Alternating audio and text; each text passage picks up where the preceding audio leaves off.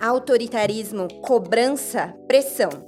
Como ser uma cópia de Jesus em ambientes como de uma cozinha de alta gastronomia?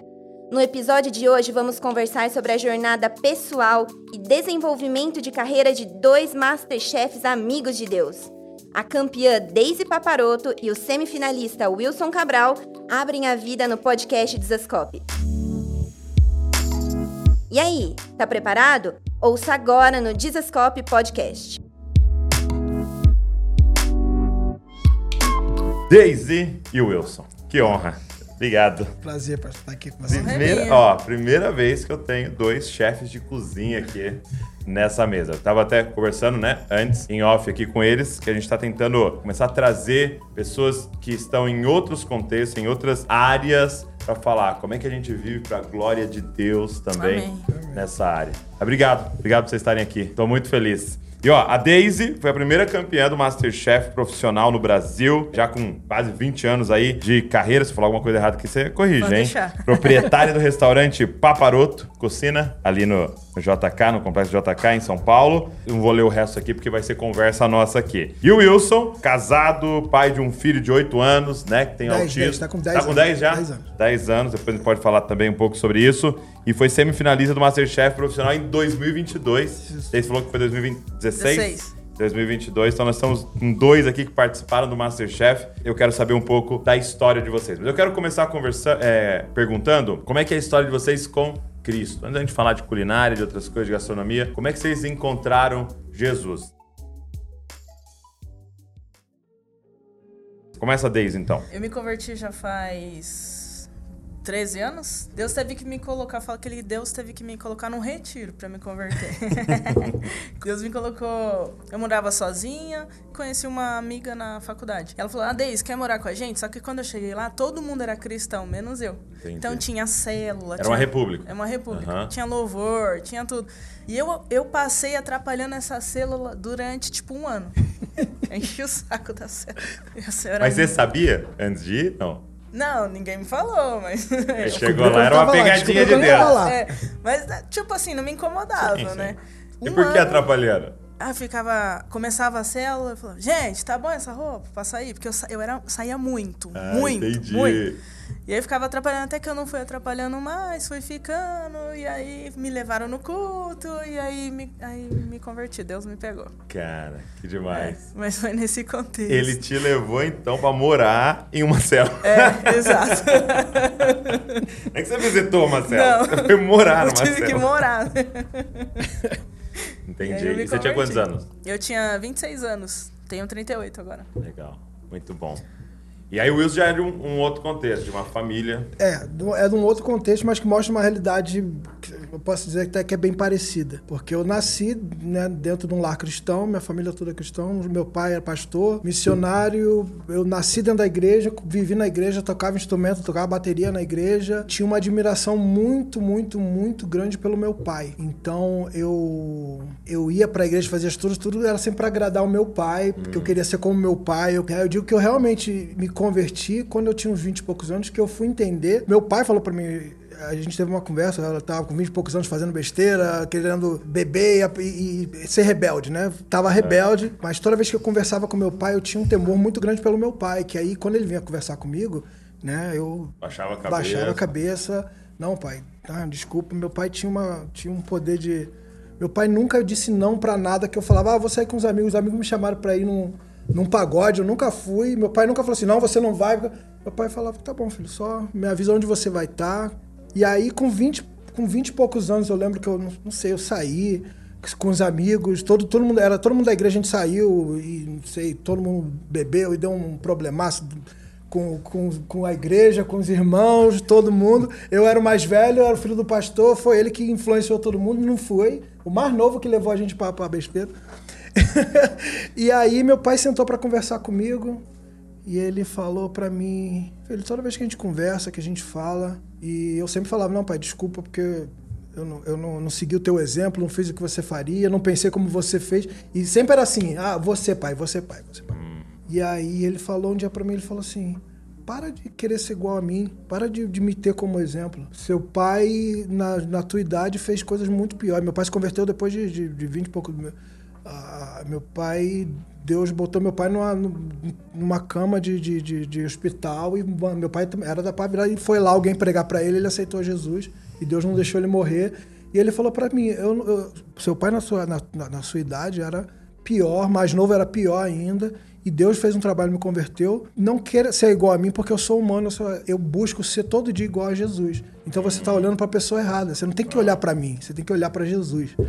E aquilo para mim foi um impacto, porque realmente eu parei para pensar, falei, caramba, eu, eu quero, agradar o meu pai. Eu né? quero agradar meu pai, quero ser igual ao meu pai, mas meu pai não quer ser igual a ele, meu pai quer ser igual a Jesus. É e aí foi onde eu caí no chão, aí eu realmente me arrependi e dobrei meu joelho e falei, Senhor, me perdoa e. Eu acho que esse é, é, o desafio de todo filho de crente, né? É aquele dia de você falar assim: é o Deus dos meus pais, uhum. agora é o meu Deus. É. É você ter essa transição. E, é, e como é perigoso, né? Porque você pode passar a vida inteira, né? Exato, é isso que eu ia falar. Sendo tem Deus gente, dos seus pais. Exatamente. Tem gente que ainda tá, fica naquela, naquela negação de apertar.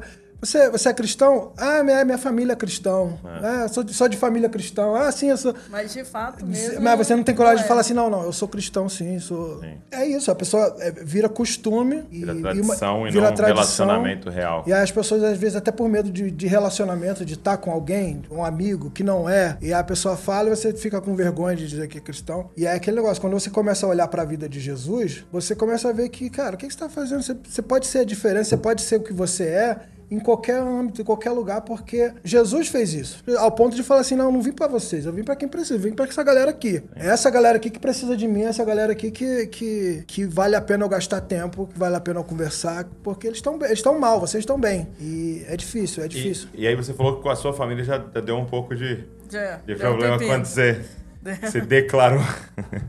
É porque assim, a gente era católico, é minha mãe, meu pai, lá, meu pai anda até Aparecida. Ah, é. Quatro dias, é 180 mesmo. quilômetros. Ele vai andando, ele vai todo ano. Todo ano ele faz? Todo uhum. ano ele vai. Minha irmã vai junto. Eles são bem praticantes, assim. E aí, quando eu tava, antes de eu me converter, eu já tinha feito crisma, tudo. E depois eu tinha entrado num lugar que chamava. Era tipo, tipo espiritismo, assim, sabe? Que você ia lá. E uma vez levei minha mãe. E a mulher lá que falava, é, falou assim que eu tava indo pra um lugar ruim, que os, os planos não iam acontecer. E aí chegou ela, meu pai, falou: Não, a pessoa lá falou que não vai acontecer. Você, você saiu? Você, aí, tipo, esse cara sem falar comigo um tempo, assim, porque eu me uhum. converti. Daí não, foi no meu batizado, na, nada, assim. Então. Não foram? Não, foi uhum. meio solitário, assim, durante uns quatro anos. Eu ia visitar ele sempre, mesma coisa. Uhum. Porque também eu era. Eu já fiz muita bobagem. E aí eu comecei a aprender a palavra. Chegava no almoço de domingo, tentava falar alguma coisa. Sim. Minhas irmãs olhavam para mim e falavam assim: Ah, agora é santa. Agora é cantona. Agora nossa. Ui, agora tá. Né? Eu falei assim: Tá bom, senhor, então tá nas suas mãos. Nunca mais falei nada, né? Mas eles foram vendo as minhas mudanças, porque foi uma mudança muito bizarra do que eu era para que eu sou hoje. E eles têm visto isso, só que ainda não, não dá o braço a torcer. Meu pai já foi até no encontro é. de, de homens da minha igreja. Sei. Não, pai, vai lá, que é o encontro dos pais. Pô, só meu pai não vai. toca no coração, Entendi. né? Já foi ali. Ele foi durante uma semana, ele entendeu, mas daí como ele mora em outra cidade, não teve acompanhamento, aí tipo, Sim, já é sozinho, né? perdeu, né? é. Mas eu tenho certeza que Deus vai de tudo que tem acontecido na minha vida, eu tenho um balde de testemunho para contar, não é tipo uma coisa ou outra. Todo dia acontece alguma coisa. Então eu tenho certeza que minha família tem visto. Até no casamento da minha irmã, que ela é não chamou nem padre, nem pastor, nem ninguém, chamou um amigo.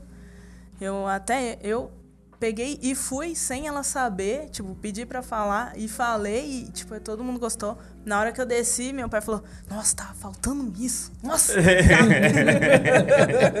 Mas é, nesses momentos, né? né? Então, Deus vai dando oportunidade. Bem cirúrgico e bem aprendi com um missionário que ele falava, que eu achava isso incrível. Bem assim, o, o modelo de trabalho de evangelismo que muito dos, dos, dos, missionários fazem, né? Que é uma coisa tão simples, eu até demorei para entender, mas depois que eu, eu fui que eles falam assim: olha, você tem que evangelizar o tempo todo, e se for necessário, você fala. Na verdade, tem que pregar pros olhos, né? Não É, pros é, ouvidos. exatamente. Aí você fica pensando, pô, se precisar, fala. não- Principalmente quando você tá no primeiro amor, quando você tá assim, você quer Falar, quer falar. Ah, e aí quer. você bate de frente com os muros, que as pessoas falam, oh, para com isso. Pô, te conheci fazendo besteira. Ah, para com isso. Agora você quer. É isso desanima e tal. E o melhor evangelismo, o melhor é você viver, cara. É você E viver. principalmente Que as pessoas com os- veem, com as os de perto. notam. Porque se eu, se eu tô, sei lá, no avião, se tem do lado de alguém e eu quero pregar para essa pessoa, vai ser falar, né? Você fala você conhece Jesus Uhum. E tal. minutos, É, né? você tem minutos e ele não sabe da sua vida. Agora, um irmão, uma irmã, um primo, alguém que trabalha com você, alguém na sua faculdade, é o que você falou. É lógico que vai ter palavras envolvidas, mas é, é pregar para os olhos. E as pessoas verem. Agora, os seus pais eram missionários, né? Sim. E eu li ali que você passou um tempo da sua vida viajando, assim. Sim, E- eu, assim, viajei o Brasil, tenho, tenho meu história escolar mal barato, porque tem seis meses numa escola, seis meses na outra. É mesmo? Trabalhando, teve um tempo. Já acompanhei meus pais em viagem missionária aqui na América Latina. Morei nos Estados Unidos, justamente. Meu pai foi fazer um trabalho numa comunidade Ah, brasileira nos foi Estados com Unidos. ele foi, foi. ele foi convidado. E aí a gente foi, a família foi como acompanhante.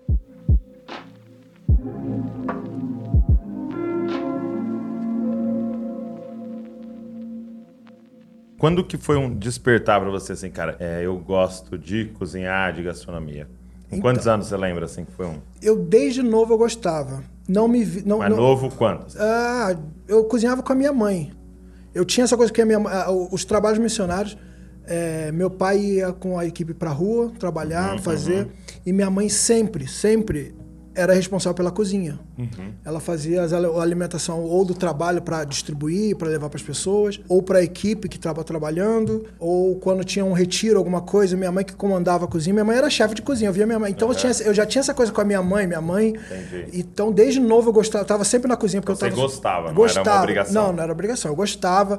A minha mãe era em casa ela fazia, tipo, pra gente comer legumes, ela fazia pratinho decorado, tipo, o, o brócolis é uma arvorezinha, fazia um, um cenáriozinho, fazia carinha e tal. Então eu tinha essa coisa, referência com a comida com a minha mãe. Era assim, então eu sempre tive vontade. Que inclusive quando, quando, quando eu fui primeiro, minha primeira promoção que eu fui, eh, não, quando eu cheguei a subchefe de- num restaurante, eu fiz um, já tinha perdido meu pai, tinha minha mãe ainda, a gente, eu fiz um, um jantar para comemorar e a gente, Legal, aí eu fui fazer um discurso, falei assim, olha, ah, eu queria agradecer minha mãe que foi a minha primeira inspiração na cozinha, que, que começou isso tudo. Se não fosse por ela, eu não acho que eu não teria essa paixão, essa vontade por cozinhar. E minha mãe quietinha só ouvindo, aí todo mundo foi embora. né? Antes de dormir, minha mãe chegou para mim e falou assim, filho, preciso te confessar uma coisa. O que foi, mãe? Eu odeio cozinhar. Aí eu falei, como assim? Que isso? Que eu odeio cozinhar? Ela, Acaba com o meu testemunho, mãe. Não, de, de fazer assim, ó, de, de apertar a mão e falar assim, eu odeio cozinhar. De apertar a mão assim. De... Era falei, amor mas- a vocês. Aí eu, exatamente. Aí eu falei, mas como é você trabalhar, fazer. Ela, primeiro por amor à obra, por amor a Não Jesus. tinha ninguém, ninguém Que não- ficar na ninguém, cozinha. exatamente, ninguém gostava de gosta ficar na de cozinha. Quando tem ninguém gosta de ficar na cozinha. E aí ela falava, era amor à obra, era, o, era onde ninguém queria estar. Eu vi que tinha uma, uma demais. necessidade, eu fui lá e ataquei ali. E em casa porque vocês tinham que comer. vocês tinham que comer. E eu tenho, uma, eu tenho umas lembranças da minha mãe que eu achava que aquilo era. Por exemplo, ela fazia um biscoitinho pra gente, que ela pegava água, farinha, fazia uma massinha, sal, quando tinha um temperinho, ela botava um temperinho, mas geralmente era água, farinha e sal. Ela fazia uma massinha bem firminha, abria uns disquinhos na mão, assim, os disquinhos, fritava, fazia um biscoitinho crocante, dava pra gente comer. E ela falava que era preca. Ah, vamos que hoje o lanche é preca. A gente tal, comia preca. E aí, depois de grande, eu resolvi, ah, mãe, vamos fazer uma precazinha? Eu fiz lá. Aí eu falei, ué, de onde é que você tirou isso nome? Por que, que é preca? Ela falou, meu filho, porque quando a situação tava precária, era o que a gente fazia. Sacada Cara, demais. é- é- é- é, Essa era boa, hein? Missionário, missionário. É. Meus pais têm- tinham histórias que, cara, é fé em Deus e, e- e andar com tanque de. E, e muito isso, né? O que, que a gente tem aqui hoje? Exato. Né? Vamos fazer o que a gente tem aqui hoje, né? Ah, isso, isso eu também só. Cara, assim, são, são coisas que a gente, a gente só entende o, o- o- a gente só entende o, o que Deus está fazendo na vida da gente quando a gente se, se entende na posição. Porque tudo que eu aprendi com meus pais, com minha mãe, me prepararam não só para a vida, como uma para a vida Era- profissional. Era Deus te preparando É. para o que estaria por vir. né? Exatamente. E como é que foi a sua história? com- a gastronomia. De- desde criança? Na verdade, eu trabalho desde os 9 anos, né? Meu pai, tipo, não porque a gente precisava, mas também a gente não era... Era classe média, mas ele me colocou pra trabalhar com 9 anos na avícola. é, cortava frango, esses negócios. É mesmo? Pesava. É, ia sozinha de ônibus. Minha mãe me colocava no ônibus e eu parava lá onde tinha que descer. Depois, com os 13 anos, eu fui para um escritório de engenharia e construção. Eu virei office boy, girl, né? Office girl. office girl.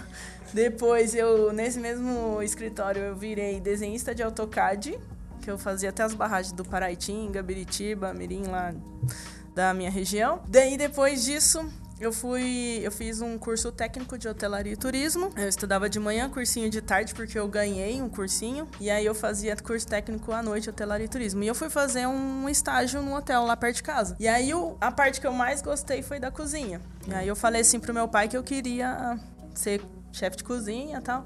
Ele falou assim: Mas você vai pra longe pra aprender a fritar bife?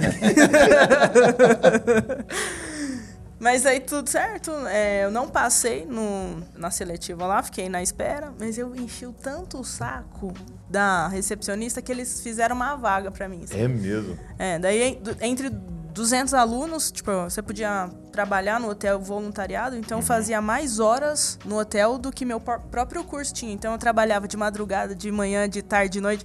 Porque eu não sabia cozinhar, entendeu? Eu- minha mãe cozinhava bem, minha tia cozinha bem, ok, todo mundo bem, mas em casa não cozinhava, entendeu? Uma vez minha mãe levou minha, minha irmã fazer um curso, na hora que ela voltou tinha almoço pronto. Nossa, tudo ruim, tipo, bem ruim mesmo. Então era bem ruim. Tá vendo? Há esperança pra gente. E aí, daí eu, nesse curso, eu me esforcei muito, muito. Primeiro porque a minha casa era. Isso você tinha 18. Já tinha 18, Tá. quando eu comecei a fazer o curso, né? Minha casa, ela era bem. Meus pais eram muito briguentos, né? Uhum. E eu falei assim: nossa, não aguento mais ficar aqui. Eu falei: vou escolher um curso bem longe da minha casa. Foi uma das É, intenções. foi uma das também. motivações. É. E aí, quando eu fui pra lá, quando eu cheguei lá, eu falei assim: eu tenho que ser muito boa. Porque eu tenho que sair daqui empregada. Entendi. Entendeu? Então eu usufruí da escola de um jeito que ninguém, Ninguém fez. ninguém fez. Tanto que quando um chefe super famoso do, de do Brasil foi lá fazer um, um- um jantar, que era o Laurent Saudon, ele era o melhor francês do Brasil, escolheram, escolheram nove pessoas para ajudar ele no jantar. E dos nove, é, do- de 200 alunos eu fui escolhida, e dos nove eu fui escolhida. Uau. Aí eu fiquei seis meses com ele num restaurante em São Paulo, né? Eu fiquei seis meses com ele, trabalhando todos os dias, dois horários, uma folga por semana, ganhando zero. Zero reais. Sério? Zero reais, né? Mas eu, tipo, me cortava, me queimava. E ele, tipo, tenho até uma marca que até hoje caiu óleo em cima. Ele falou, cadê o risoto? Então, tipo, foi um chefe que me fez ser quem eu sou hoje. Tipo, eu aguentar pressão, tipo, muitas coisas eu. Por ele, assim, sabe? Fiquei seis meses com ele, depois fiquei mais três, fiquei no total nove meses. Morava numa. numa não era nem república, eu morava num sofá na Paulista, que tinha uma tiazinha. Orar no sofá. tinha uma tiazinha que alugava, tipo, uma kitnet. E aí tinha uma cama ali, perdida, com uma tábua de tapume. tipo, tinha outra aqui. E eu- ela morava junto e eu morava, morei no sofá. tipo, durante uns três anos. Três Que- anos? Três anos morei no sofá. Porque depois que eu fiquei nove meses com o Lohan, falei, chefe, deixa eu falar. Puta, eu preciso ganhar Eu dinheiro. precisava de salário aí, né? Já deu, né? Já deu, né? Já... Eu acho que eu já treinei bastante. Acho que agora já tá, no- tá na hora, né? Daí ele ligou. Ele ligou pro Salvatore Eloy. Falou: Eu tenho uma menina aqui que não tem medo das panelas e quero saber se você tem uma vaga. Aí eu fui trabalhar no Fazano. Primeira menina a trabalhar no Fazano. É Com mesmo. 25 homens.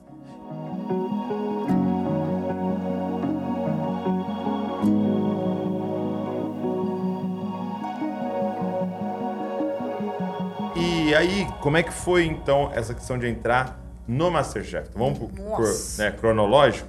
Primeiro? É, é. Então, Você falou que você participou do primeiro profissional, né? E você já assistia os amadores. Então, quase não assistia. Caso não assistiu. Não assistia. Não, vamos falar a Ou da verdade. nossa fantasia. Tem que falar a verdade. Vamos falar a verdade. É, mas, mas fala pra mim, não como é que assistia. foi a história de entrar? Então, assim, Eu já era cristã, né? Uhum. Lógico. E aí, o dono do restaurante que eu era chefe falou: Deise, por que você não se inscreve no Masterchef? Eu falei assim: ah, não, vou passar vergonha, não quero não. Ele falou assim: mas se você entrar no Masterchef e ganhar, você quita seu apartamento. Eu falei: nossa, é mesmo. Porque o Porque apartamento. tinha um prêmio que. É, Uhum. porque o apartamento também foi Deus que me deu, entendeu? Uma- depois eu conto, mas tipo, foi Deus que me deu. Foi muito louco. Eu falei, caramba, e eu morava num apartamento, não tinha geladeira, não tinha fogão, não tinha nada, só tinha minha cama e uma arara pra pendurar as roupas. É isso. Tinha nem piso. E aí eu falei, nossa, é verdade, né? Porque quase a parcela do apartamento era o tamanho do meu salário, sabe? E aí eu falei, caramba, eu falei, ah não, mas só vou se Deus falar. Se Deus não falar, não vou não. Eu falei, Deus, se for o Senhor, fala. Aí eu acordei no outro dia com uma amiga perguntando por que, que eu não me inscrevia. Eu falei assim, ah, tô tipo o Gideão, molho, Molha o, o algodão. aqui, agora só em volta. Agora- Isso, né? Daí eu falei assim, ah não, Deus, fala de novo que pra eu ter certeza. Aí meu. Fui tomar café com um amigo meu, que nem é cristão. E ele falou assim, Deise, por que você não se inscreve no Masterchef? Mas pra ter certeza que foi Deus que te colocou lá, você cozinha um ovo. Aí você não vai ter dúvida. Aí eu lembrei que um ano atrás, meu pastor tinha brincado no acampamento de carnaval. Notícias do futuro, Daisy ganhou o Masterchef com ovo. Aí eu falei, nossa, mais falado que isso, Isso. né? Não tem como. E aí eu falei assim, nossa, tá bom, vamos lá. Fiz o, fiz o vídeo fazendo um ovo pochê, né? De 10 mil inscritos, eu, eu, eu fui escolhida. Fiz quatro, três provas e passei. Daí eu falei assim, nossa Deus, e agora? Fiz essas três provas pra entrar. Pra entrar. Isso, pra entrar. E aí eu entrei, só que daí quando eu entrei, tipo assim, eu tinha muito tempo na área, é, já trabalhando, acho que já tinha uns 13 anos na profissão quando eu entrei no Masterchef. E todo mundo já tinha viajado, tinha É feito várias assusta, né? coisas, né? Isso que assusta. E eu falei, nossa Deus, e agora? Eu falei assim, bom, seja feita a sua vontade. E aí eu falava assim, eles vão com, com armas e. Mas eu vou igual o Davi, né? É, é, eu vou em teu nome. Eu vou em teu nome. Aí, beleza, eu entrei, eu entrava na prova e eu já falava, Jesus, o que, que eu faço aqui, Espírito Santo, não sei o que. Tipo, daí ia fluindo e fui ganhando uma, fui ganhando outra e ganhei. Por isso que quando eu ganhei, eu dei mais de 10 glória a Deus ao vivo. É, né? É, porque não tinha condição, tinha. não. Tinha- Foi ele mesmo. Porque, porque você é, recebe a prova ali e você, Você tem. sabe, é, você- é, a- é aquilo. Surgiu um negócio ali, vai ter que ter Exato. uma ideia ali na, Na hora. hora. Então É, você, na você hora. vem com a sua barra. Então você foi roubando por revelação ali. É, e é engraçado que, tipo assim, quando eu ganhei, eu, assim, eu pensei no primeiro momento, nossa, Deus quer me abençoar, né? Falei, caramba, Deus quer me abençoar. Eu entendi depois, não. Na verdade, ele me abençoou pra abençoar outras pessoas. certeza. Porque através do Masterchef, tipo assim, vamos lá, quitei meu apartamento. Uh, Deu ganhei- certo. Deu certo. ganhei um carraço, tipo um Nissan Kicks, blá, blá, blá, É. top. Eu falei, meu Deus, eu tinha um Ford Ka zoado. E aí, tipo, nossa, Deus quer me abençoar. Daí eu entendi, não, Deus quis usar isso pra abençoar outras pessoas. Por isso que ele me levou lá pro Timor-Leste, né? E várias outras outros lugares. Eu tenho agora eu tô de licença por causa do restaurante, né? Mas eu tenho três células, uma na comunidade de crianças, eu tenho uma na minha casa, que é no prédio, né? E uma das mães das crianças também. Então foi muito louco que Deus usou pra isso, entendeu? Daí eu fiquei um ano pensando, depois que eu ganhei, eu e meus pastores, mas, de, mas pastor, o que, que Deus vai fazer com isso? Dele, meu Deus, minha filha, você não tá vendo? e aí, tipo, agora tá mais sete anos depois, tá mais e, claro. e você tinha noção do nível de exposição que era? Não, não tinha noção. Então, Quando é que você teve? Nossa, quando tava passando, começou a passar na televisão, eu, tipo, bem. Quando começa a passar, já gravou tudo. Já gravou metade. Ah, tá. Tem É, mais tá. 15 dias aí. Entendi. É. Então tem um overlap. Tem. Entendi. Aí come- fui na Avenida Paulista, ah, vou Hum. comprar uma camisa aqui, porque eu tô precisando. Nossa, não deu, tipo. Você falei, tá brincando, a É. galera. Tipo, meu, eu falei, meu Deus, como é que faz agora? E aí eu, eu entendi, Deus me ensinou a ser famosa. Hum. Tipo, ele me ensinou. Porque, tipo, é até hoje, entendeu? Não é na- no mesmo nível que antes, Tá mas é. Mas assim, eu entendi que, tipo, ele me pôs nesse. nisso pra alguma coisa. E ele me ensinou várias coisas depois que acabou o programa, me ensinou a mexer com dinheiro, me ensinou a ser famosa, me ensinou várias coisas. Tanto que eu ganhei, o ano passado, vários cursos de um fã meu. Cursos de, de empreendedorismo. Custa mais de 47 mil reais. Um fã me deu. Uhum. Falei, nossa Deus, por que eu tô fazendo esse curso? Nem empresa eu tenho. Ah, Me formei, duas semanas depois veio a proposta de eu ter um restaurante. que mais? Então, assim, é, Deus já fez muitas coisas, assim, e aí eu, eu fico, eu vou, vou indo, vou recebendo o processo, que nem sempre é delicinha, né? Os processos são muito pesados, mas às vezes tem coisa que eu nem quero fazer, mas eu sei que eu tenho que fazer. Então eu faço sem querer, porque eu sei que eu tenho que fazer, entendeu?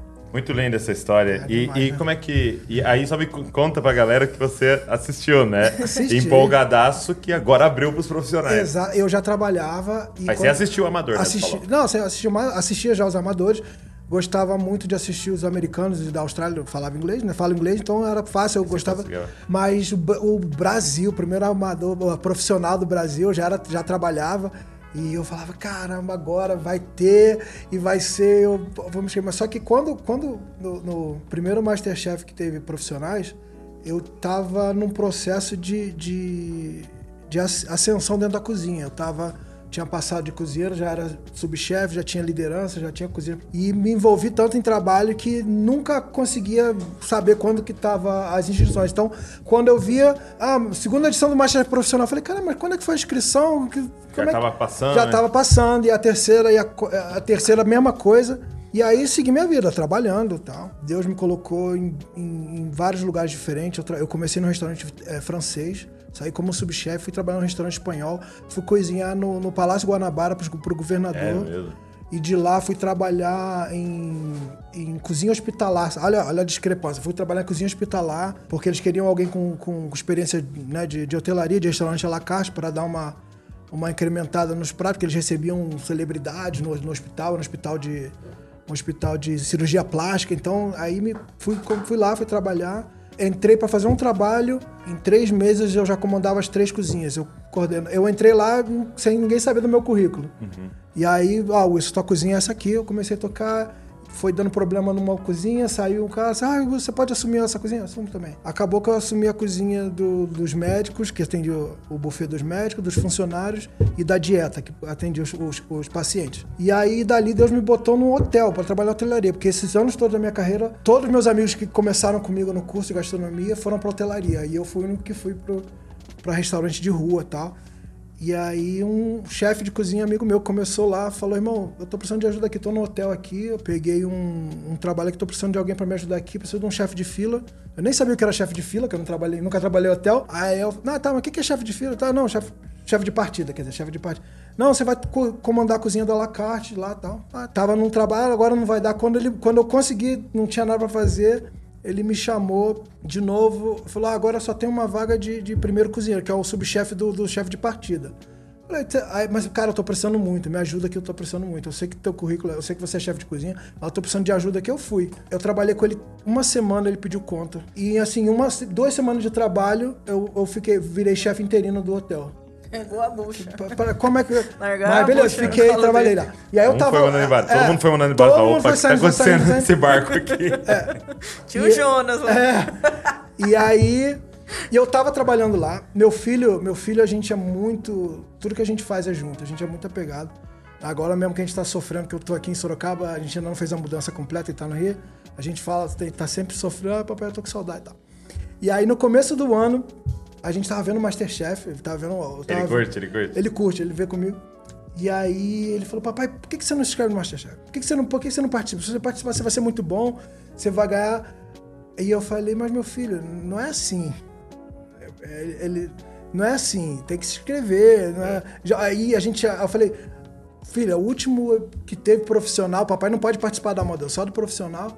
O último que teve foi quatro anos atrás. E eu nem sei se eles vão fazer mais por causa da pandemia. Tava um tempo sem gravar, tava tudo parado. Aí eu falei, filho, não, não é assim. Aí ele falou assim, mas se, se, se, se tiver, você vai?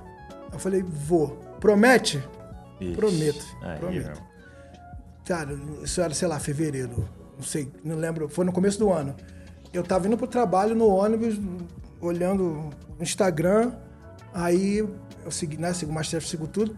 Aí eu lembro até hoje, foi o, foi o Ravi que gravou um vídeo falando. Pessoal, ó, abriu a inscrição do Masterchef profissional. Eu nunca vi. Eu tenho. Eu mexo no Instagram, eu nunca vi no meu feed quando abri, Anunciando quando a- anunciando as inscrições. Eu abri a inscrição, nunca tinha visto.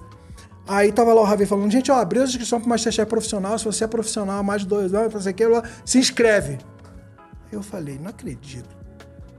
Aí eu liguei pra minha esposa, falei, você acredita que eu tô andando, tô vendo aqui e abriu a inscrição pro Masterchef profissional? Ela falou, tu prometeu pro Arthur, né? Que você ia se inscrever.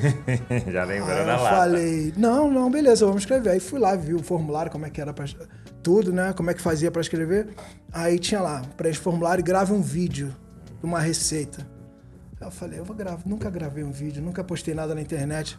Eu não tinha nem Instagram. Não tinha, nem- não, meu, não, o meu Instagram, o meu Instagram tinha 200 seguidores que eram meus amigos, né? De, de- Amigo mesmo, assim, de próximos. Perto, né? E tinha duas fotos.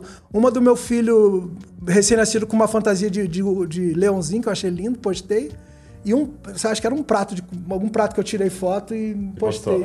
Lance lá. Só tinha isso, duas fotos e 200 amigos, que eram meus amigos pessoais. E aí tinha que botar a rede social, tinha que, né, tinha que botar os arrobas. E aí eu, eu tinha que gravar um vídeo. Aí eu falei, caraca, eu vou gravar um vídeo. Mas quando, quando, eu, quando, quando eu falei assim, não, vou me inscrever porque eu prometi pro Arthur. Mas aí eu falei com Deus, eu falei assim, ó, vou fazer o seguinte, que seja da tua vontade, que você quiser pra mim, eu não vou, eu não, não quis criar expectativa. Então eu falei assim, ó, seja o que Deus quiser, literalmente, Senhor, faça a tua vontade. E, filho, eu vou fazer porque você me pediu e beleza. Aí que que, que eu, ah, que que eu vou cozinhar? Todo mundo no restaurante, ah, não, faz esse prato aqui, esse prato aqui, só pratica. Eu falei, gente, eu tô- não tô fazendo isso por ninguém, eu tô fazendo pelo meu filho. Então vou fazer o que ele mais gosta de comer. Boa. O que, que meu filho mais gosta de comer? Feijão com farinha. Sabe quando você chega cansado? E aí meu filho falou, papai, tô com fome. Minha esposa falou assim, ah, não fiz comida não. A geladeira, tinha um feijão. Aí eu falei, sabe uma coisa, vou fazer um tutuzinho Pegou de feijão. sua mãe isso aí, né? É, vou fazer um tutuzinho de feijão que meu filho nunca comeu. Sabe, você quer lugar? Ah, filho, Arthur nunca comeu tutu de feijão. Ele devia ter uns seis anos. Aí fiz um tutuzinho de feijão bem molinho, com a linguiçinha, com bacon. Fritei um ovinho, botei pra ele. Feijão com ovinho frito. Cara, mas aquela criança comeu com tanta vontade, com tanta vontade. Depois falou, papai, o que, que é isso? Eu falei, feijão com farinha, filho. Aí ele, aí ficou, ele ficou uma semana, todo dia eu chegava, É papai, mesmo, faz o feijão com farinha, faz o feijão com farinha. Então ele gostou, é, prato que ele, é, ele gosta. Eu falei, assim, eu vou fazer um tutu de feijão. Aí eu apresentei bonito um tutu de feijão. Fiz um tutu de feijão, ah, fiz um tutuzinho de feijão, aí o ovo eu servi um ovinho pochê, fiz umas bananas caramelizadas, banana da terra caramelizada no mel e tal, fiz... Fiz tá ficando com fome. É, fiz uma apresentação bonita. Então eu apresentei o prato do meu filho. Eu fiz o prato do meu filho, mas uma apresentação bonita. É, apel- apelou pra comida mineira ali, viu? É, só que aí, beleza, a- eu, eu tinha que gravar, nunca tinha gravado, liguei para um primo meu que trabalha, que trabalha numa- no, no centro de Joanembu, numa emissora de televisão, Plim Plim, que não precisa falar.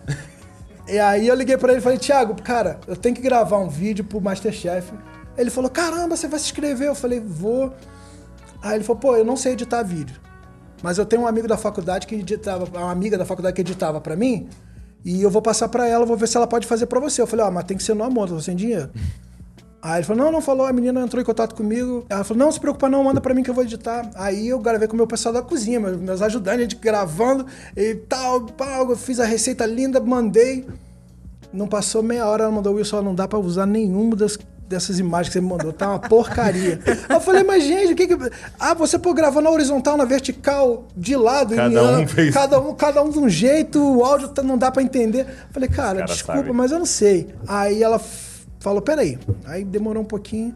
Ela falou, olha, meu marido trabalha, ele também edita vídeo, ele trabalha numa empresa, mas ele tá montando um negócio né, sozinho e ele precisa de portfólio, precisa de material pra pra divulgar. Ele tá perguntando aqui se ele pode ir gravar com, com o material dele, com o microfone, fazer a gravação e edita e te entrega o vídeo pronto. Eu falei, claro.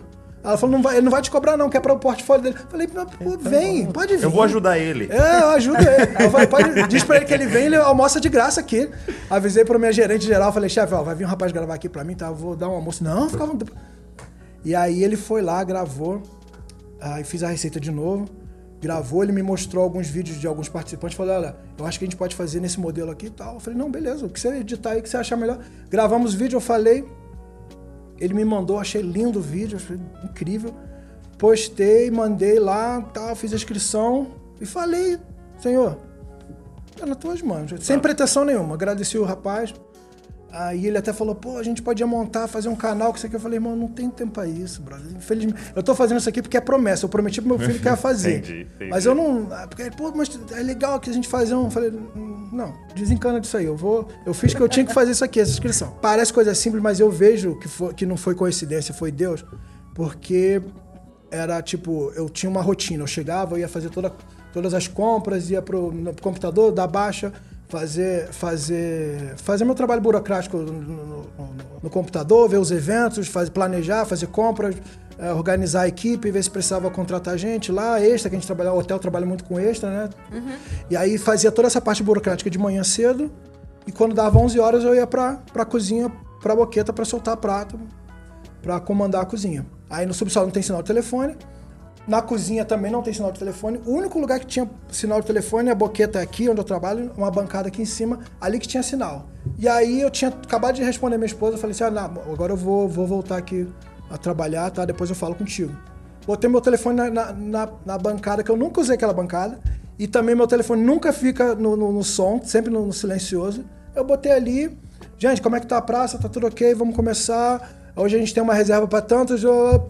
Fiz- passei a coordenação para cozinha, virei para esperar sair comanda, né?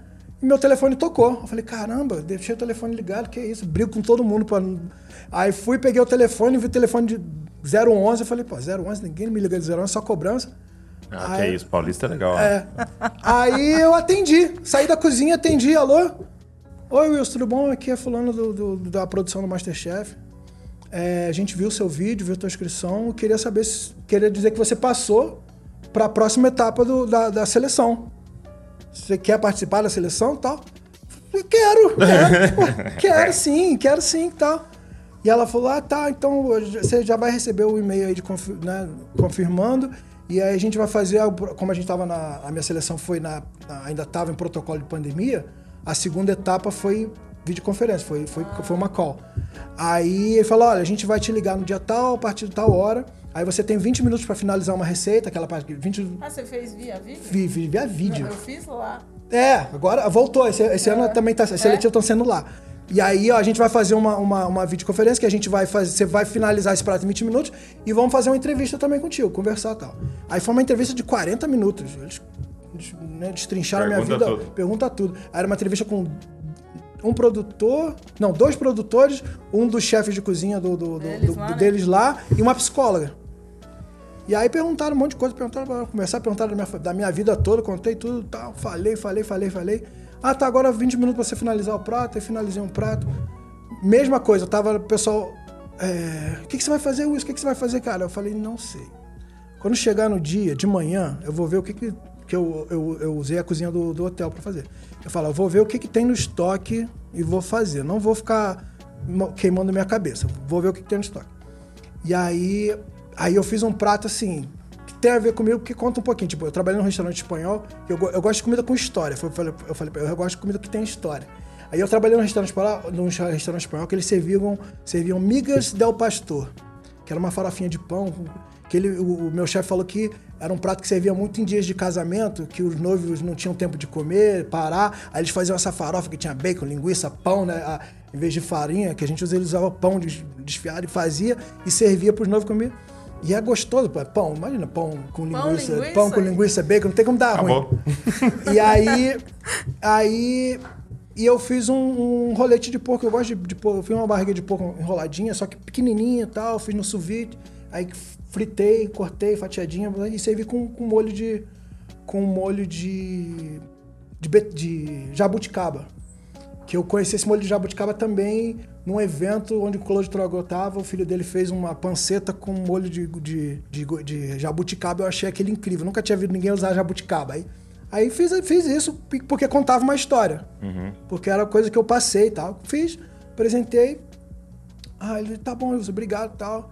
E aí depois disso passou-se, sei lá, um mês. Um Sem- mês? Sem nenhum contato, sem nenhuma. De vez em quando eu, tinha, eu mandava o WhatsApp pra menina, pra produtora. E aí, já acabou a seleção? Não passou? Vai ter, não vai ter mais? E ela falava isso, não, tá rolando ainda, mas a gente pode ficar tranquilo que quando acabar a gente avisa até pras pessoas que não passou. Não passou. Entendi. Você acha que vai vir? Não, mas aí 10 eu des- desencanei, aí eu desencanei. é. Aí eu falei assim, ah, cara, acho que tá bom. Foi, um- cheguei aqui, Foi bom, foi bom. foi bom. E se passou um tempo, eu tive. Esque- Esqueci. Aí tá, vila que segue, tô trabalhando, tá tudo direitinho. Aí eu recebo uma ligação assim, numa sexta-feira. Eles falam, Wilson, ó, a gente veio aqui te parabenizar, que você passou pra seleção. Queria saber se você pode vir na segunda, na terça-feira, para fazer o teste aqui em São João, aqui em São Bernardo do Campo, para você fazer o teste e você precisa ficar na cidade uns dois dias, porque se você passar, você já volta para assinar o contrato e a gente já vai gravar na outra semana. Você pode vir? Posso. e aí eu falei, não, posso, tudo bem, Ah, a gente vai montar os detalhes para você. Aí eu cheguei em casa falei para minha esposa, passei, tem que ir para São Bernardo do Campo. Era no começo do mês, o pagamento já tinha caído, eu já tinha pagado todas as contas, não tinha mais um real no bolso. Aí eu falei, "Mas como é que vai fazer agora para ir para São Bernardo do Campo? E ainda tem que ficar uns dias lá. A gente deu ajuda de custo? Hã? Não, eles só, no nosso, no, eles só dão ajuda de custo, só deram ajuda de custo quando eles colocaram a gente no hotel. E assinou o contrato e botou a gente no hotel, aí começou a, a pagar ajuda de custo. Até lá a gente tinha que ficar ali esperando. um ia. Cada um, entendeu? E aí eu falei, e agora? Aí minha esposa falou assim, compartilha. Eu falei, compartilhar com quem? Ela falou, compartilha com as pessoas que, que sempre falam pra você ir. E são a minha família. Aí eu Sim. virei pra minha prima, então, mais próximo e falei, prima, tá isso? Me chamaram pra ir lá, pra fazer o último teste. Se passar, eu já vou gravar. Só que eu tô duro, primo, tô duro. Aí ela, não, que na mesma hora falou com a tia, falou com o marido, falou com a. com a- falou, não, peraí, primo, não, a gente não pode deixar. A gente não, a gente não pode deixar passar. Assim, a gente não pode deixar passar essa oportunidade. Aí vimos, vimos um Airbnb, um quartinho numa, numa republicazinha lá, que era baratinha a diária. Já pegamos uma semana, ela comprou a passagem, falou, primo, vai, vai, Fique mais, né? vai, vai, porque a gente, não- a gente não pode deixar passar essa oportunidade. Isso é lindo, né? Aí eu fui, olha, olha como são as coisas. Eu fui, fui lá, fiz, a, fiz o- o- a prova, que foi igual ao programa, as 12, ban- com 12 pessoas. E aí deram pra gente uma hora, você tem aí o- o- o- Os ingredientes. os ingredientes, você pega e inventa alguma coisa. Aí eu ainda tava naquela, cara, o que, que eu vou fazer? Aí, cara, muito engraçado a seleção do Masterchef, não sei se você viu isso assim, mas era uns caricatos, uns caras assim, que tu falava assim, cara, onde é que eu tô? O pessoal, tinha um cara com, com uma bomba, tipo uma bomba de roupa de gaúcho. Ah, eu sou do Uruguai, isso aqui. Aí os caras com, com os negócios, com as roupas, com os negócios. Eu falei assim, caramba, eu tirei minha, minha domazinha branquinha, surrada, de muitos anos de trabalho. E eu vejo o pessoal assim, aí a gente começa a trocar uma ideia, né? Aí, pô, dono de restaurante, o Diego que ganhou, ele fez a seleção comigo. E aí trocamos ideia assim. E aí eu falei, caramba. Ó, a mi- a minha turma de 12 entraram cinco. Pra tu ver como a minha turma tava forte. Tava forte. Tinha o Diego, o, o Enzo. E aí eu falei, caramba. É, outro nível. Aí começou a, a- eu falei. E aí eu vi todo mundo pegando pato, camarão, não sei o que, eu fui olhando as coisas sumindo. Aí vi um frango, sobrou um frango inteiro. Aí eu falei, sabe de uma coisa? Vou fazer um negócio que é gostoso, eu gosto de comer. E é uma receita. é, São pratos tradicionais americanos. Eu falei, eu vou fazer um franguinho frito com um purê de batata e fazer um gravy com, com a ossada aqui do. com os ossos, com a carcaça do, do frango. Falei, ok, esse é o plano. Tracei um plano. Aí depois eu vi um milhozinho que na geladeira que já fica cozidinho. Falei, vou pegar esse milho aqui também, vou. Aí fiz ele na manteiga de garrafa. Montei o meu prato. Pra mim era simples. Claro que é de outra cultura. Fiz um purê de batata muito gostoso. Purê de batata com franguinho crocante, né? Que é parado só na farinha. E fiz o gravezinho, joguei por cima. Botei uns milhozinhos que eu puxei na manteiga de garrafa. Botei ali, apresentei. O chefe experimentou. Pá, Peter, né? não sei se na época já já era. O Peter é hoje é o chefe, né, o chefão lá. E aí ele. Por que desse prato? Você quer? Eu falei um pouco, não, eu tenho uma bagagem americana, morei lá um tempo tal, gosto muito de soul food e tal, então resolvi fazer isso aqui com o que tinha aqui. Aí, ok. Aí o pessoal apresentou, isso aqui, todo mundo se apresentou. Aí fui embora, eu recebi. Aí aí falaram, "Ah, gente, vocês vão pra espera, só não fiquem perto da cidade, quem tiver aqui, só fiquem perto, porque se vocês passarem, a gente vai chamar. Vocês já vão Já vir assinar, contrato, tirar foto e. e- e- e- E a gente vai botar vocês no hotel e na semana, outra semana começa a gravar. Tá bom. Aí eu falei, cara, e agora? Ficar aqui esperando uns três, quatro dias. No mesmo dia me ligaram. Graças a Deus. né? Não, isso não ia acabar, eu ia morrer de ansiedade. Aí no mesmo dia me ligaram, Wilson, olha, você passou, você é um dos 12. Não, você é um dos, dos participantes do Masterchef. Agora o procedimento é esse, a gente vai. Aguenta mais um dia que a gente vai te chamar para vir assinar o contrato. E aí você, a gente vai fazer o teste de Covid. Se tiver tudo ok, você tá, já tá. Imagina, tá com Covid. Já pensou? Meu não, Deus. eu não saí do, do, da- do quartinho, do, era um quartinho, era um quartinho assim. Nem respirava. Era um quartinho de um metro e meio, assim, pô, sei lá, três, não- não- só cabia a cama. Eu ficava lá quietinho, só fui no mercado comprar comida, ficava lá. E falei, não, não vou sair, não vou ter contato com ninguém, porque vai que eu pego um Covid aí. Sai fora. E aí passei no teste Covid. Aí eles colocaram a gente no hotel, mas até aí pra mim era muito. Era tipo. Cara, não tô acreditando. Aí fui tirar foto. Quando eu cheguei lá pra tirar foto, eles com o uniforme com o meu nome. E aí tira Legal. foto, tira foto, eu olhando aqui assim pro uniforme. Caramba, eu tô, entrei mesmo. E aí colocaram a gente no hotel. Aí, aí uma pergunta, a gravação é de uma vez só? Não, grava um Não. dia. Um dia grava meio episódio. Não, não, eu digo assim, mas aí no outro já gravou, esse, É, você fica é. no hotel até terminar. Isso, isso. Na verdade, o meu não era hotel, eu dormi em casa. É, era casa? diferente, era diferente. Eles só, colo- eh, só essa edição do amador e Ah, profissional, por causa por do causa que eles estavam no Covid. protocolo de Covid ainda. Aí eles fizeram uma bolha. Isso. entendi. Esse ano não, já voltou ao normal. Então, parece que o pessoal. Então você grava, volta pra sua casa. Isso, é- isso. É, quem é de longe, eles pagam hotel. Sim. E aí. E é um aí- mês gravando. É um mês gravando. É um mês pra quem ficar até o final. É, É, não, é um mês de gravação. Você vai saindo de acordo. É, Tem gente Pra que uns é é um uma dia. semana, um dia. é, acabou, acabou, você é eliminado, você volta Agora, pra uma casa. coisa que eu percebi de vocês dois, ouvindo vocês e tal, que eu acredito tem, que tem um componente aí pra quem vai indo longe, é a autenticidade, né? Eu percebi de vocês dois. Vocês dois são muito vocês, assim. Sou. Vocês não estão nem aí com câmera, com nada. É, é vocês, é o que vocês pensam, né? E, É. e- É e eu acho que isso é uma coisa muito importante lá, né?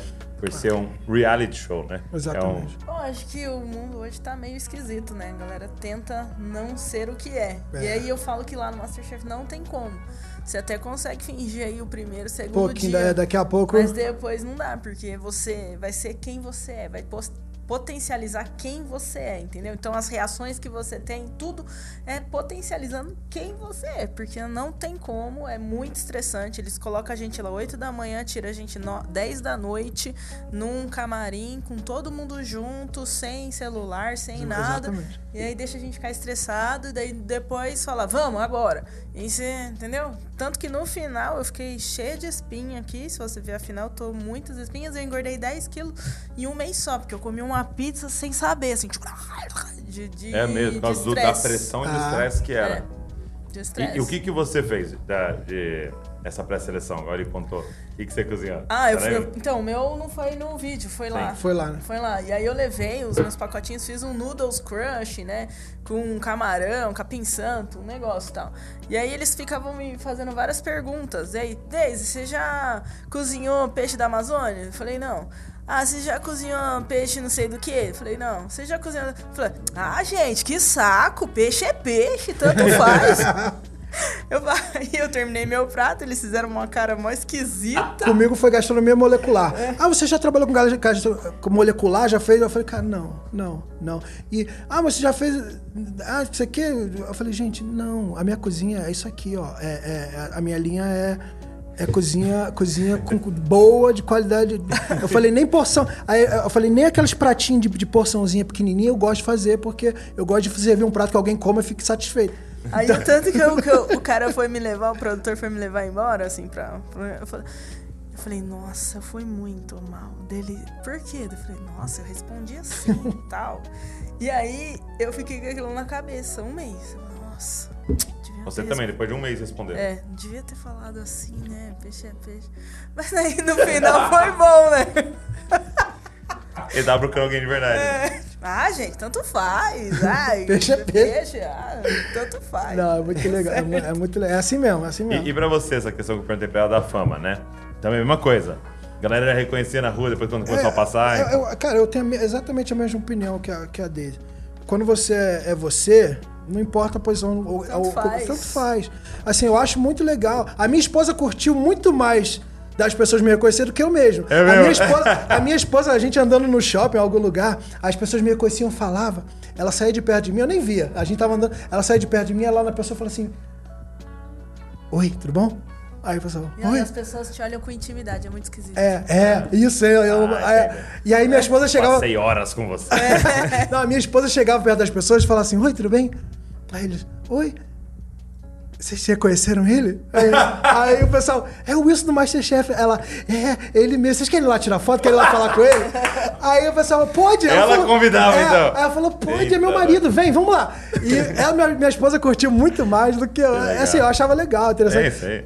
É, é, tem, quando, não sei se aconteceu contigo, mas quando você esquece que, que, é, fa- que é famoso, eu não digo famoso, que é É, conhecido. que ficou exposto, É, né? quando você esquece, aí você tá num lugar e a pessoa tá te encarando, te olhando, É. e você fica incomodado. Por que esse cara tá me olhando? Eu lembro disso no trem, indo, andando de trem, de trem no Rio de Janeiro, o cara me Vixe, olhando. né, janeiro ali. Aí eu falei, pô, esse cara vai me assaltar. tá me olhando muito, tá me olhando muito, tá muito tempo me encarando. Aí e veio andando pro seu lado. Aí ele veio andando pro meu lado. Aí eu já falei assim, ó, vamos ver qual é desse cara. Aí chegou perto de mim, ô, qual foi? Tu não é aquele cara do Masterchef? Aí ele falou, Aí eu "Ufa!" falei, sou eu mesmo, pô, tira uma foto aqui comigo, parceiro. Pô, torci pra você pra caramba. O meu Aí, uma vez parou uma moto do lado do carro. Imagina. Eu falei, nossa, já era. Perdeu. É, não, era pra tirar uma foto. Vai Eu tirar uma foto. Nossa, Aí, gente, eu, eu- amor. é, é aquele negócio, quando você. Quando você. A, a mesma coisa, rede social. Eu falei, eu vou atender, vou responder todo mundo. Nossa, tinha dias que tinha 500 mensagens, mas ia lá uma a uma. Eu não dou conta mais. Não, agora, imagina, você não dá, não dá conta. Eu tinha- Esses dias a gente faz trabalho também online e tal, né? Aí esses dias eu tava no shopping e, e eu, eu e a minha esposa, eu e a Val, tava ali falando de um negócio, não vamos comprar aqui isso, não, não vamos, não, ah, não quero comprar isso, o que e tal. Aí des- saiu um, um menino assim, abriu os braços assim pro lado dela, aí ela quase que ela, que ela brigou com a pessoa, achando que era alguém abordando ela, né? Aí quando ela foi falar alguma coisa, ele falou, sou tão abençoado por você. Aí ela, meu Deus, esqueci, cara. Por que, que o cara tá é. vindo do meu lado com o braço aberto?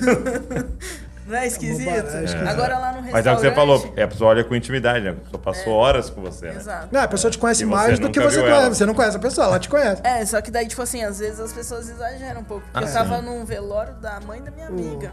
Tipo, é, dá uma exagerada, assim. Eu acho. É, não, Sim, isso sim. tem, É, tem ler, pessoal- ler esses momentos é importante. É, é, tem, tem, tem esses momentos.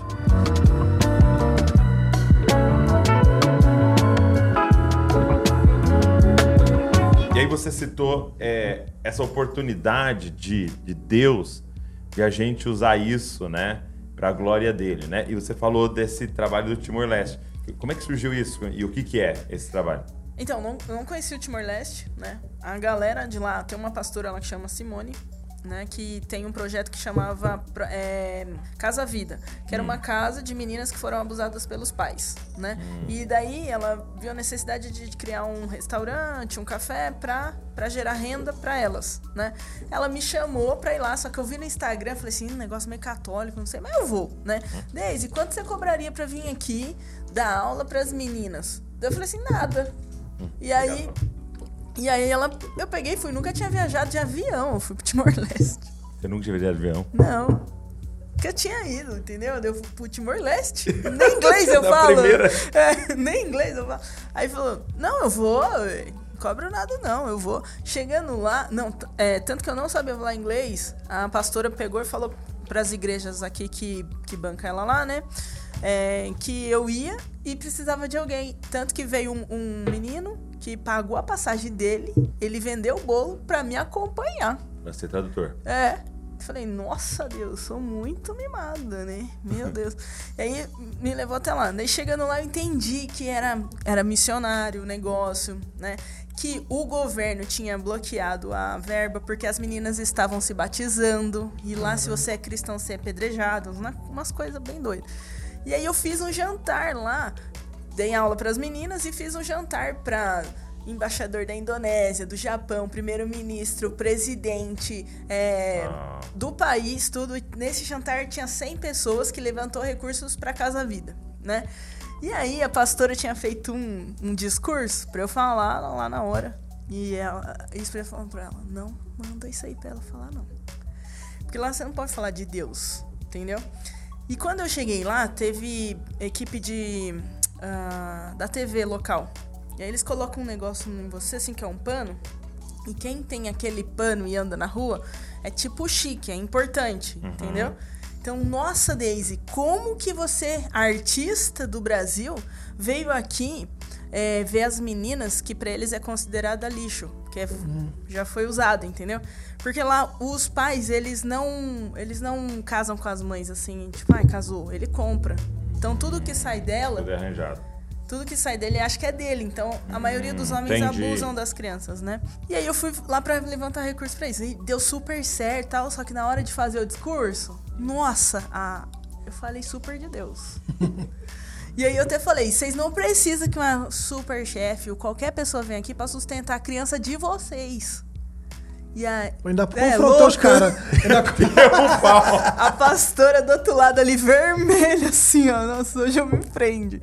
E aí, e aí o governo voltou. A, A sustentar. É, a sustentar o negócio. Tanto que eu voltei lá depois. Aí eu ganhei da Casa Vida depois, um de aniversário. Foram pra- a gente foi pra França, pra Itália, pra, de aniversário, me deram de aniversário, uma viagem. E aí foi eu, a pastora e as filhas delas. A família missionária me deu essa viagem com elas. A gente viajou e tal. De lá surgiu o Proema, que é um restaurante escola. Entendeu? Daí a gente desenhou no papel, quando a gente tava lá em Roma, vai ser assim, assim, assado, né? Aí a Austrália ligou, falando que tinha uma cozinha pra dar. Aí, tipo, trouxe a, a cozinha da Austrália, entendeu? Hoje, as meninas, elas... Por quê? A gente viu que as meninas saíram da, saíam da casa quando tinham uma idade, só que os pais voltavam a bagaçar as meninas, né? E aí, o que que fizemos? Vamos colocar, vamos dar emprego pra elas, então. Vamos é, dar profissão, gerar... profissão, é. Então lá, começou com gastronomia, o restaurante escola. Já ganhou o primeiro prêmio na França de melhor restaurante do país, do Timor-Leste. Cinco meninas desse projeto já foram pra Portugal, trabalhar na maior rede de Portugal de culinária. Cara, que demais.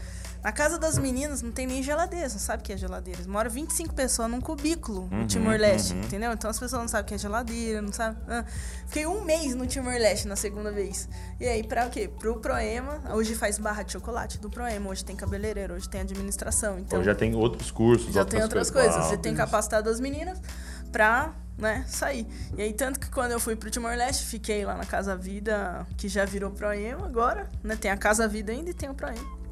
Meu nome tá na embaixada lá do, do Timor-Leste como consultora gastronômica do, do projeto. É, e eu também tenho uma Casa Vida na, em Bali, que eu também fui visitar as crianças. Foi muito legal. E eu tenho cuidado de- daqui, entendeu? Então a pastora ela tem um desafio lá, eu falar, ah, faz assim, faz assado, e a gente vai. Eu era pra eu ir antes da pandemia, não deu, e ainda não voltei, mas a gente. Uhum. Mas daqui você tá A gente sempre tá se comunicando. administrando lá junto. Por isso que eu falo, eu, quando eu- aconteceu tudo isso na minha vida, embaixador, presidente, negócio, eu falei, nossa Deus, eu não ganhei pra mim. Entendeu? E Você achou que você ia ser abençoada, né? É, eu Deus achei. tava te apontando pra é ser uma engraçado bênção. que, eu- que as meninas eram, tipo, você vê que elas têm bastante trauma, assim, né? Deus. Trauma. E aí, quando eu fiquei um mês com elas lá, era como se, tipo, elas tivessem uma esperança, sabe? Eu olhar, porque eu sou mulher. E eu olhava pra ele, você pode pra ela, você pode, não, não, não, não sei o quê. E aí eu começava a falar e eu achava que era da minha cabeça, e nem era, tipo, era profetizando mesmo, Deus tá? falando. Tanto que as meninas foram pra Portugal. Lá no Timor-Leste ganha 100 dólares por mês de salário mínimo. Elas foram pra ganhar 980 dólares. Tipo, rico. Ficou rica, entendeu? E aí, tipo, eu falei, caramba, Deus, meu Deus do céu. Mas é muito isso. doido você encarar isso, né? Como um meio. Então, tipo assim, é, o, o- a fama no sentido dessa exposição, ter ganhado, a própria, o próprio dom de vocês é um meio, né? não é o fim. Não. Não É, é, o tipo fim, não assim- é isso que eu curtir, é o meio pro fim, que é a Nenhum glória pastor de Deus. né? consegue, tipo, consegue ir Não, lá não tem infiltrado. como, não tem como. Mas falar com o presidente do jeito que eu falei, Exato. morrer ali, né? Tanto que, tipo assim, eu até preguei em alguns cultos que são escondidos lá. Clandestino. né? Clandestino, é. E se se pegar, tipo, é muito. É morte mesmo, assim, Sim. né? E, e eu. Uhul! Top! Eu tinha feito underground antes, que era um, Sim. um acampamento, que eles, né? que eles fazem umas simulações. simulação, eu tava toda preparada. eu falei, nossa, vou viver na pele. Ui! Eu tava super animada de viver isso. E Nossa, que demais. muito legal. Que demais. E, e minha pergunta é a seguinte pra vocês dois. É, talvez alguém que tá nos ouvindo aqui tenha um, tenha um desejo de se envolver em gastronomia, cozinha, restaurante, com tudo que vocês falaram. Como é que alguém poderia entrar nisso, mas viver isso pra glória de Deus? Sabe? Eu acho E que- Qual, qual tem sido a experiência de vocês de, dessas duas coisas, né? Seu relacionamento profundo com Deus, entender que você está aqui para servi-lo e essa habilidade, esse dom. Primeiro, eu acho que a pessoa não pode é, cortar etapas, Hum. né? É, se você quer ser qualquer coisa, eu não tô falando nem cozinheiro, quer ser qualquer coisa. A pessoa, às vezes, hoje, a gente tá numa época imediatista, né? Então ninguém quer passar pelo processo. Então, se você não passa pelo processo, vai faltar um pedaço lá na frente. Então, se você quer influenciar e ser uma voz, você precisa ter, tipo, base, entendeu? Não tem como você sair da faculdade, uh, sou chefe. Meu, Cara, não é, entendeu? Não é. Não é ainda. É. Demora, tem um tempo. Você tem que entender os processos, você tem que saber falar com as pessoas, você tem que ser mais psicólogo hoje na É, cozinha do verdade. que você é chefe, entendeu? Tenho 27 cozinheiros, nossa, eu sou muito mais psicóloga do que, né? Então tem várias coisas que você precisa aprender. Eu tenho certeza que em qualquer área de qualquer pessoa. Então, se você quer ser uma voz, baixa a cabeça. O orgulho lá embaixo. Passa no que você tem, tem que passar, não, mas esse chefe é chato. Foi Deus que colocou você aí, aguenta. Ah. Porque alguma coisa você tem que tirar disso, entendeu? Exato. Assim como o ferro afia o ferro, assim é o nosso relacionamento no trabalho. Porque eu vejo um monte de cristão fugindo, não. Nossa, mas patrão aí não dá, não, porque não sei o que, não sei o que lá. E aí o que? Corta no meio o processo que Deus estava fazendo. E aí você chega lá e falta, né? É, você Você tá quer vendo? chegar lá na frente, mas falta. um- Falta. E, e vocês contando a história de vocês dois, é, fica sempre. um- tem um- uma frase que um amigo, um pastor amigo, o pastor Gustavo Paiva, ele dizia assim numa, numa pregação, né? Demora muito tempo para Deus fazer algo de repente. É, isso né? Porque a gente tá lá assistindo e fala, ah, que legal, a oportunidade dela chegou e naquele dia a sua vida mudou. Mas naquele e antes? Não, e, é, acho que E o pessoal esquece do. do- É, que, que você só conseguiu fazer aquele prato ali Porque eu passei. você tem 20 Sabe o primeiro anos. estágio que eu falei, do, do queimou a mão? O subchefe desse estágio dava uma tapa na minha cara. E eu continuei com ele. Dava tapa na cara. É, e eu virei amiga dele. Tanto que eu virei chefe do restaurante dele. Foi ele que me falou, Daisy, por que você não se inscreve no Masterchef? Sério? É, E você podia sair daquela semana. podia. Nossa. Tá entendendo? Eu Então, passei. Eu muita também, coisa. é. E ele é meu melhor amigo hoje. Não, é, eu, eu acho que ela não tem como explicar de outra maneira. Só vou fazer uma analogia para a gente trazer para uma realidade cristã. Né? A gente tem exemplos e exemplos e exemplos e exemplos na Bíblia Sim. do momento certo, de Deus colocou ali no momento certo. E ela para você passou por tudo que você passou para Ser preparado. É, preparado, esse preparado. Antes de Jesus, a gente tem Josué, tem. Nossa, tem todo na- no, no Êxodo tem aquele monte de gente, tem. Tem. Tem história, história. E Jesus, cara, Jesus não nasceu e foi pregar. É. Jesus cresceu como, como, como um ser humano, uma pessoa normal, viveu todas as experiências que a gente viveu. E com 30, 30, 30 anos, é. 30 anos depois que ele foi fazer. E quando ele estava pronto, e não era a hora, É. e a mãe, a mãe dele, filho, você sabe que não tá na hora. Sim. Ele estava pronto, até que ele fez o milagre. Ele estava pronto, mas não estava É. Na hora não chegou ainda, mãe. Não chegou ainda. Então, assim, a gente tem vários exemplos, exemplos na Bíblia. Mas sabe o que eu me lembrei? Ontem ainda, é, tava também iniciando na igreja e eu me lembrei, né? é, do próprio Davi. Porque você vê aquele, aquele episódio com o Golias, era com plateia, né? Era com uma multidão, tanto de filisteus quanto de Israel, assistindo aquela cena e o cara ficou famoso em um dia, né? Que, que é um Mas exemplo. ele já foi preparado. É. Então, mas aí eu lembro da, da cena que fala que ele matou um leão e um Leão, urso, urso. protegendo as ovelhas do pai dele sem ninguém, velho. Ninguém viu. É, então é isso, essa cena do, do cara dando um tapa na sua cara, sua mão queimando, ou você cozinhando tal, naquele perrengue e, e não recebendo. é, Ninguém, viu, Ah, que, é- aquilo que, é um, que é um exemplo maior, que eu acho que pra mim é, que dá pra você levar pra vida profissional, todo mundo se levar esse exemplo, é José do Egito. Uhum, uhum. ele era novo, ele tinha sonhos, Deus já tinha falado para ele que ia colocar ele Exato. lá em cima. E aí ele foi escravizado. Não pulou etapa, né? Não pulou etapa, ele foi escravizado, ok, Deus, é- tem que ser escravo? Tá bom, vou ser escravo. E era o melhor, foi o melhor dos Então, escravos. isso que eu ia falar. O, acho que a, a grande questão é assim, como é que você faz a coisa mais simples é como você vai fazer as coisas maiores. né? Exatamente. Então, Ó, como ó, é que ele lidou? Ele era o como- líder da cadeia. exatamente. Pô, esse eu eu ia chegar aí lá. ele, ele virou escravo do, do, do- do comandante lá, ele era, o- ele era administrador da casa. É. Ele era administrador Ele já se destacava, Já né? se destacava. Foi preso, Tinha proatividade. tinha a chave da cadeia.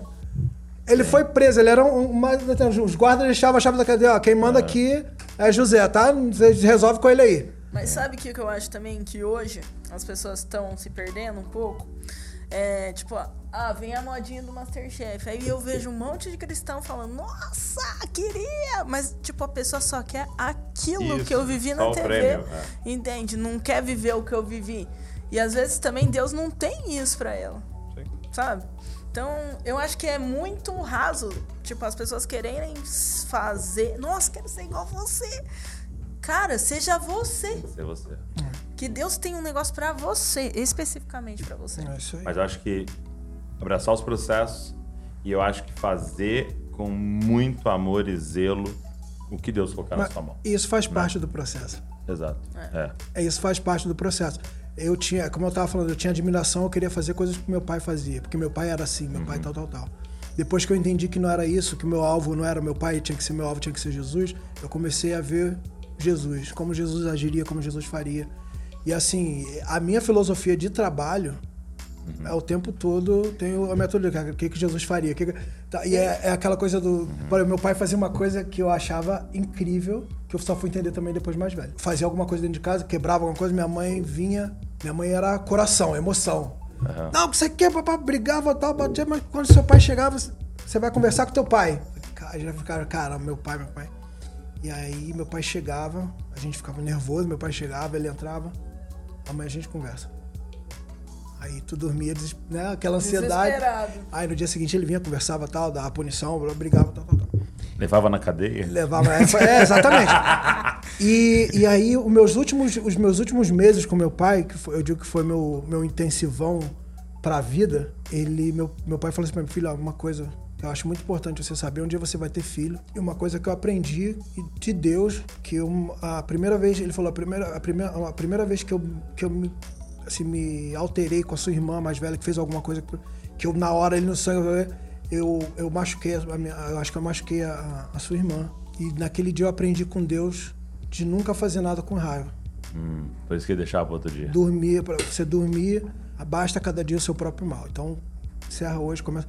E ele, depois disso, ele nunca. Então, ele falava: quando você tiver um filho, nunca resolva nada na, no momento, Na raiva. na raiva. E falou: isso leva pra vida também. Deixa passar, amanhã a gente resolve. Cara, eu, eu levei isso para meu, pro meu, pra minha metodologia de trabalho, que cozinha, você sabe, na linha ali, no, lá, prato só de prato, o, o, tá todo mundo quente, tá todo mundo adrenalina no alto, um errinho pequeno vira um erro gigantesco e vira um bate-boca. O vezes- processo todo. Exatamente, e eu tive, quando eu cheguei a líder, eu tive isso comigo. Ah, vai pegar, vou fogo, gente, acabou, calma, vamos parar, para. Né? Tem hora que tem que, se, tem que se exaltar um pouco, a gente para, acabou, vamos terminar o serviço. Pô, pô, pô, pô. Aí chegava no fim da noite, a pessoa já tava esperando A a sabonetada. Mas a gente conversa. Todo mundo pra casa, mas a gente conversa. Porque no dia seguinte você dormiu, você descansou, você refletiu. Sim. E eu vi várias vezes que a pessoa que fez a besteira não era, não estava errada. Às vezes eu dei uma ordem errada, às vezes eu- o- veio de mim o erro. E no dia seguinte você tem como consertar, como orientar. É diferente você chamar a atenção, você orientar para a pessoa. A minha metodologia foi sempre o seguinte: a gente errou aqui hoje, chegar no dia seguinte, por que, que a gente errou ontem? Onde a gente errou? Ó, você errou porque você fez isso, isso, isso. Eu errei porque eu fiz isso. isso. Vamos trabalhar diferente hoje para a gente chegar no, no, no- no acerto. E isso eu só aprendi porque é quando você descansa, quando você relaxa. Porque você na hora ali, a- o, seu, o, seu, o seu instinto vai sempre ser a patada. E é, e é aí que eu acho que a gente pode ir expressando Jesus, né? Numa cozinha. Porque tem um Nossa. jeito que todo chefe faz, né? É muito. Quando eu me converti, antes de eu ser chefe cristã, eu não era do mundo. Todo mundo da cozinha me odiava. Porque o que faziam comigo, eu replicava. É. Não sabia. Aí quando eu me converti, eu fui em todos os restaurantes e pedi perdão pros É funcionários. mesmo. É. E, a, e aí depois eu, eu continuava replicando, porque eu aprendi daquele jeito. E aí eu falei, nossa, Deus, me ajuda a ser chefe. E aí Deus me ajudou. Eu, Muito eu, bom, eu, muito eu, bom. eu já cheguei a essa conclusão diferente um pouco. Porque eu entrei novo na cozinha, você quer fazer o que tá todo mundo fazendo, você quer imitar todo mundo quer fazer. E eu tive uma ascensão no primeiro restaurante que eu tive um pouco rápida. E tinha gente lá de anos dentro do restaurante. E eu lembro que eu tava. Eu era, tipo, tava na cozinha de produção, né? Meu primeiro trabalho foi cozinhando pros funcionários, depois fui pra cozinha de produção. E aí eu tava me destacando, crescendo, o pessoal muitos anos lá não saía do lugar.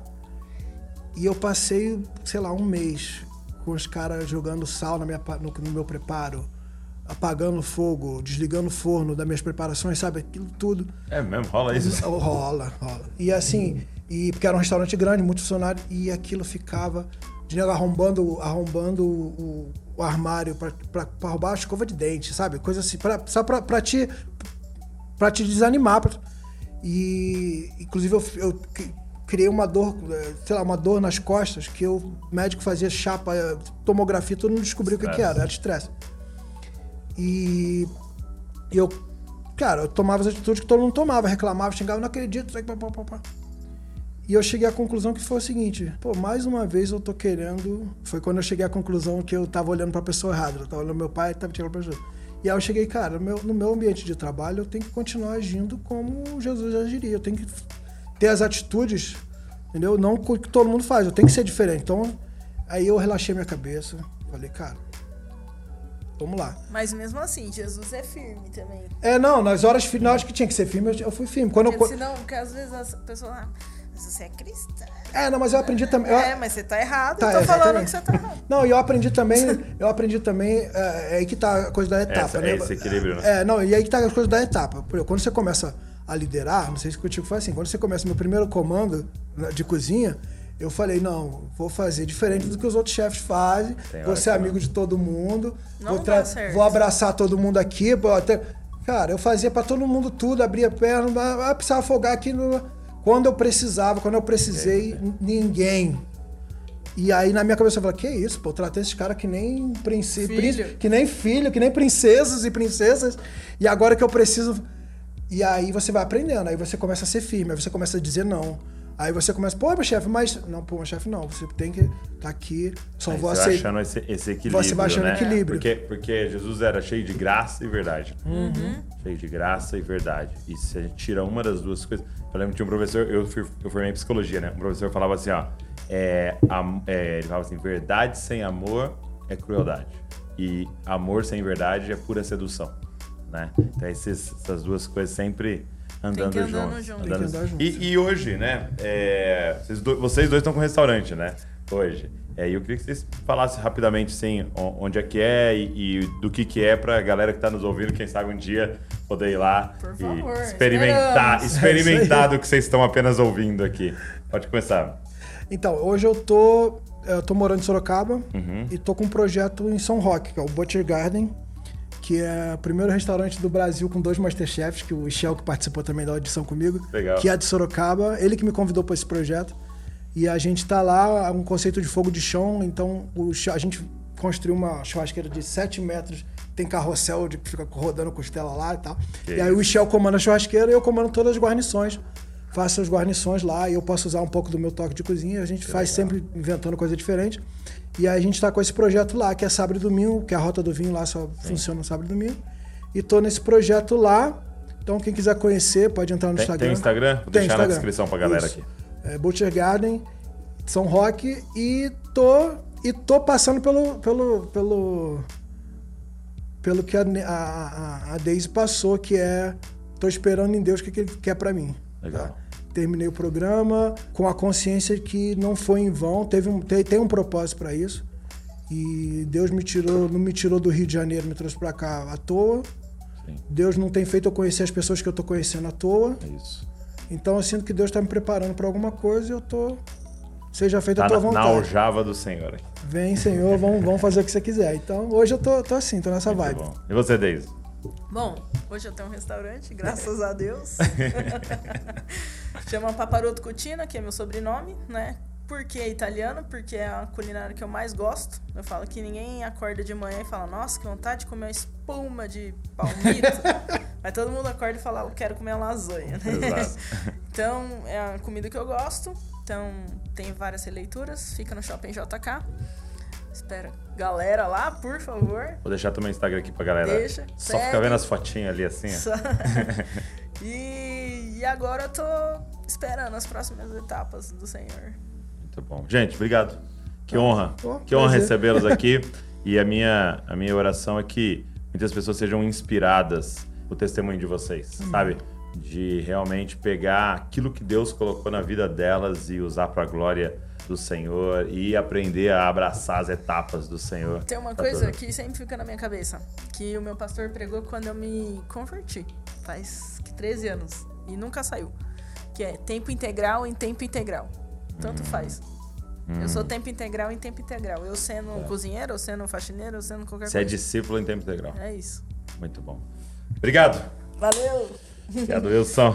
Deus abençoe demais. Ó, você que ficou aqui com a gente, nos ouvindo. Obrigado por esse tempo aqui. E que é, eu quero te fazer um pedido. Pega esse link, manda pra galera, manda nos grupos. A galera que fala de Masterchef, que cozinha, manda lá nos grupos para mais pessoas serem abençoadas e conhecerem um pouco mais de Jesus através disso também. Deus abençoe você e não se esqueça, você é uma cópia de Jesus. Valeu. Esse podcast é editado por Colina Áudio Produtora.